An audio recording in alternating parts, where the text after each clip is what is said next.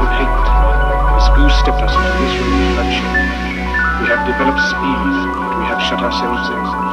Machinery that gives abundance has left us in want. Our knowledge has made us cynical, our cleverness hard and unkind. We think too much, feel too little.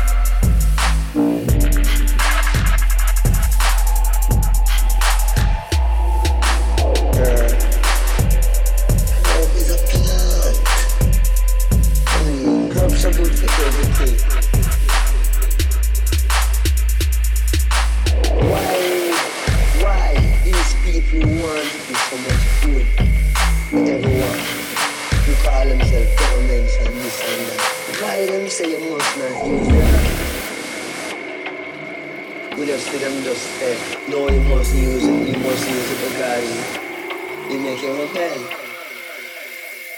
need a swap.